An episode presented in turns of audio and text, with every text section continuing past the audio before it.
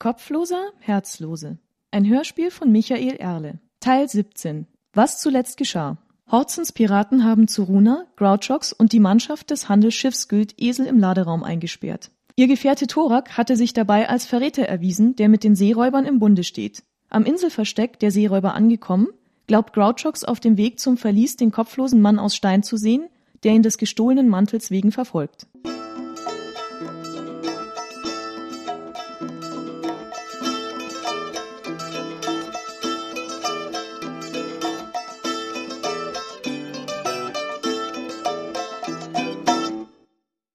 Was ist denn? Nichts, gar nichts. Entschuldigung. Als ob das nicht genug wäre, war die Gestalt beim nächsten Mal, als er hinsah, spurlos verschwunden. Natürlich war es möglich, dass er sich geirrt und das Ganze nur eingebildet hatte. Dennoch stieg er ein paar Ruderschläge später mit wackeligen Knien aus dem Boot. Auf dem Weg den Hang hinauf zum Turm blickte er sich wieder und wieder um und suchte die Bucht mit Blicken ab. Es trug nichts zu seiner Beruhigung bei, dass er nichts Ungewöhnliches mehr entdecken konnte. Sie passierten eine Ansammlung von Häusern, von denen die meisten Lagerräume oder Werkstätten zu sein schienen. Das Geräusch von Hammer, Amboss und Säge drang von dort herüber, und er konnte kurz einen Blick auf einen Zimmermann werfen, der am Rumpf eines Bootes arbeitete. Ein ausgetretener Pfad führte vom Weiler hinauf zu dem Turm, den sie schon vom Schiff aus gesehen hatten. Er ragte gut zehn Schritt in die Höhe und war an der Basis bestimmt ebenso breit. Graue Steinquader waren das Baumaterial des Fundaments gewesen, ab der Mitte etwa war weißer Kalkstein verwendet worden. Wahrscheinlich hatte Horzen eine entsprechende Ladung aufgebracht und gleich hier verwendet, anstatt mühsam selber Stein zu schlagen. Der Turm hatte wenige Fenster, dafür aber Schießscharten ringsum. Die Tür lag in zwei Schritt Höhe und konnte mittels einer Steintreppe ohne Geländer erreicht werden, über der ein Erker mit Mörderlöchern im Boden wachte. An dem höchsten Geschoss stand ein unbeflaggter Fahnenmast. Grouchox nahm im Geiste schon einmal Maß, entdeckte dann aber, dass kein Seil an der Stange war, so dass er denselben Trick wie in Kanchan nicht würde anwenden können. Wenn es soweit war, müsste er sich etwas anderes einfallen lassen. Die Piraten eskortierten sie zu den Hütten in der Nähe, wo sie ein großes Tor an der Frontwand eines der älteren Gebäude öffneten. Dahinter lag eine Höhle, die in den Hügel hineinragte, der das Haus an der Rückseite abschloss. Sie war bis auf eine kleine Passage mit Vorräten, Werkzeug und Baumaterialien vollgestellt. Durch diesen schmalen Gang führte sie der Pirat, mit der freien Hand eine Laterne greifend, die am Eingang stand. Grouchox, der immer wieder nervös über seine Schulter geschaut hatte, bemühte sich, schnell im schützenden Bergesinneren zu verschwinden. Nach einer Strecke von 30 Schritt bog die Gruppe nach rechts ab. Der Weg war hier etwas breiter, wenn auch immer wieder vorstehende Steine und Felsbrocken das Gehen Seit an Seite unpraktisch machten. Wenigstens war der Boden eben, so dass der Schelm sich mit ein wenig Vorsicht die Zehen nicht stieß. Von irgendwoher glaubte er das pfeifende Geräusch von Wind zu hören. Und ihm fiel auf, dass die Luft hier nicht so modrig roch, wie man es hätte vermuten müssen. Plötzlich hielt die ganze Kolonne auf ein Zeichen des Gassingers an. Grouchox konnte über den Rücken seines Vordermannes nicht erkennen, was dort geschah. Doch dem Geräusch nach zu urteilen, hantierte der Pirat mit einem Schlüsselbund. Dann ertönte ein Knirschen, wie vom Aufsperren eines Schlosses, und schließlich das unverkennbare Quietschen einer schlecht geölten Zellentür. Die Gruppe setzte sich wieder in Bewegung und einer nach dem anderen von der Guldegel marschierte in die große, ungemütliche Zelle. Eigentlich war es gar kein eigener Raum, sondern nur eine Nische in der Höhle, welche von einem stabilen Gitter abgetrennt wurde. Die Zellentür war von ungewöhnlicher Art, wie sie der Schelm zuvor noch nie gesehen hatte. Sie bestand, so konnte er im Vorbeigehen erkennen, aus einem eigenen kleinen Käfig, mit je einer Tür am vorderen und hinteren Ende. Durch den Käfig und durch die beiden Türen musste jeder hindurch, der die Zelle betreten oder verlassen wollte.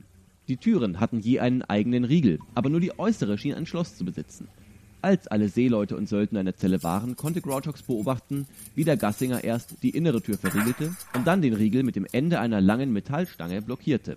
Deren anderes Ende fügte er daraufhin so in das Schloss der äußeren Tür ein, dass diese beim Zusperren auch die Metallstange unverrückbar fixierte. Somit musste, wer die innere Tür öffnen wollte, entweder das äußere Schloss knacken oder aber die Metallstange so weit verbiegen, dass sie den Riegel freigab. Grouchox untersuchte sie und stellte zu seinem Bedauern fest, dass sie rund zwei Finger dick und von einem T-förmigen Querschnitt war, was das Biegen sehr erschweren musste.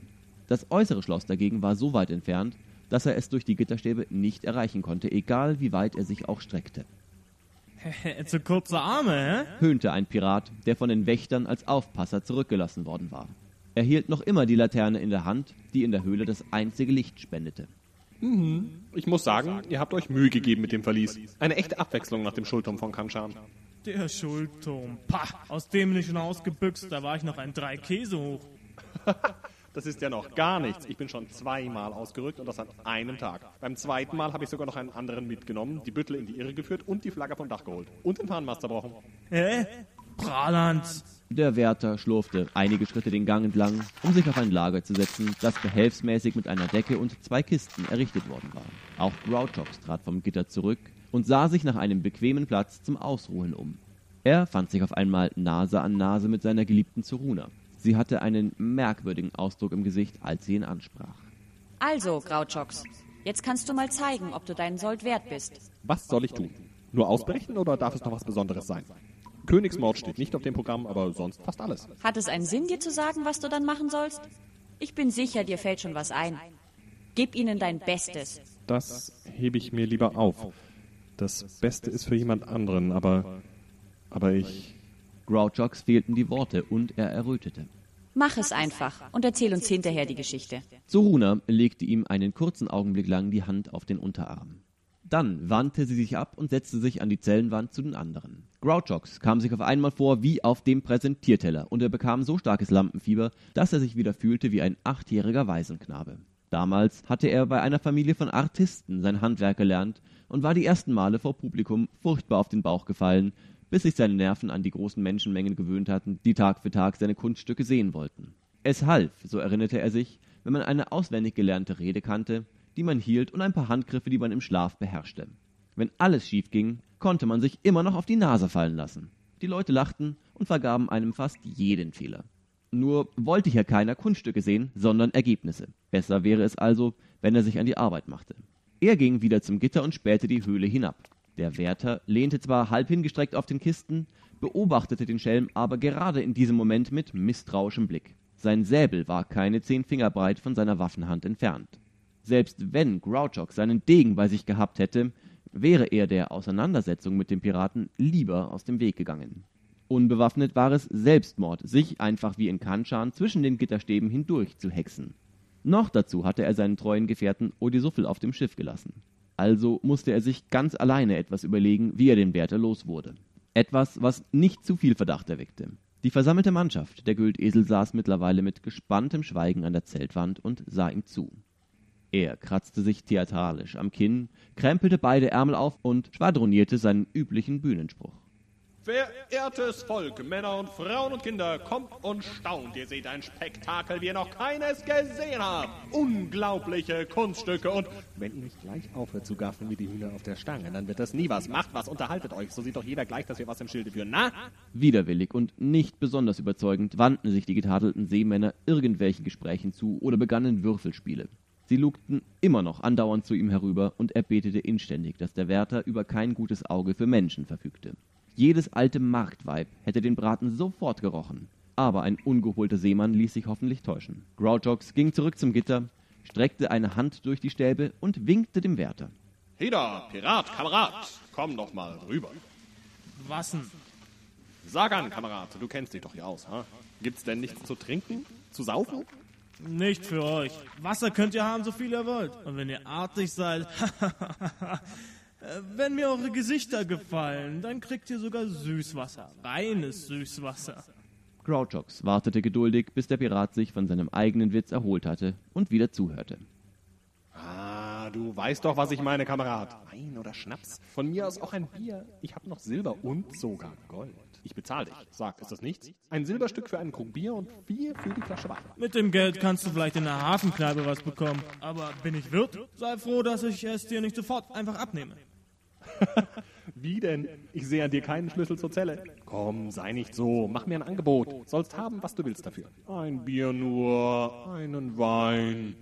Hm, lass mich dein Silber sehen. Er stand auf und kam näher. Mit großem Misstrauen beugte er die Gefangenen, und er kam dem Gitter nicht näher als eine Mannslänge. Grouchox fingierte derweilen in seinen Taschen herum. Irgendwo hatte er sicher noch etwas von seinem Sold. Er förderte tatsächlich eine Handvoll Münzen hervor, hauptsächlich Groschen und Taler, aber auch drei glänzende goldene. Er hielt sie dem Wärter entgegen. Schau, das sind drei Gulden und sicher ein Dutzend Taler. Und ich habe noch mehr versteckt, dass du es nicht findest. Also sag an, zwei Flaschen Wein gib mir dafür und Brot und Fisch und wir sind uns einig, ja? Gib mir das Geld. Hm, Die eine Hälfte jetzt, die andere später. Sie wurden handelseinig, Grouchox legte die Münzen außerhalb der Zelle auf den Boden und trat zurück, damit der Wärter sie einstecken konnte. Wenn ihr Ärger macht, während ich weg bin, hau ich euch persönlich einer nach dem anderen die Rübe runter. Der Wärter biss in eine der Gulden und trottete den Gang hinunter an seiner Ruhestadt vorbei in Richtung Ausgang. Mit breitem Grinsen verfolgte Grouchox, wie er um die Ecke verschwand und sein Schatten von der Laterne in seiner Hand geworfen immer größer und größer an der Höhlenwand wurde. Also, dann kommen wir jetzt zum Hauptteil. Wollt ihr die Güte haben, euch dort hinzustellen? Ja, da an die rechte Seite. Ja, noch ein wenig weiter. Ja, ich weiß, es ist eng, aber ihr wollt doch auch hier rauskommen, oder? Der Wärter hatte mittlerweile den Ausgang der Höhle erreicht. Das Licht seiner Laterne drang kaum mehr zu den Gefangenen und Grouchox konnte hören, wie er die Pforte ins Freie öffnete. Sehr gut, sehr gut. Jetzt seht und staunt! Der Schelm lehnte sich mit gespreizten Gliedern an das Gitter, hob die Hände und begann die kleine Kanchana-Melodie.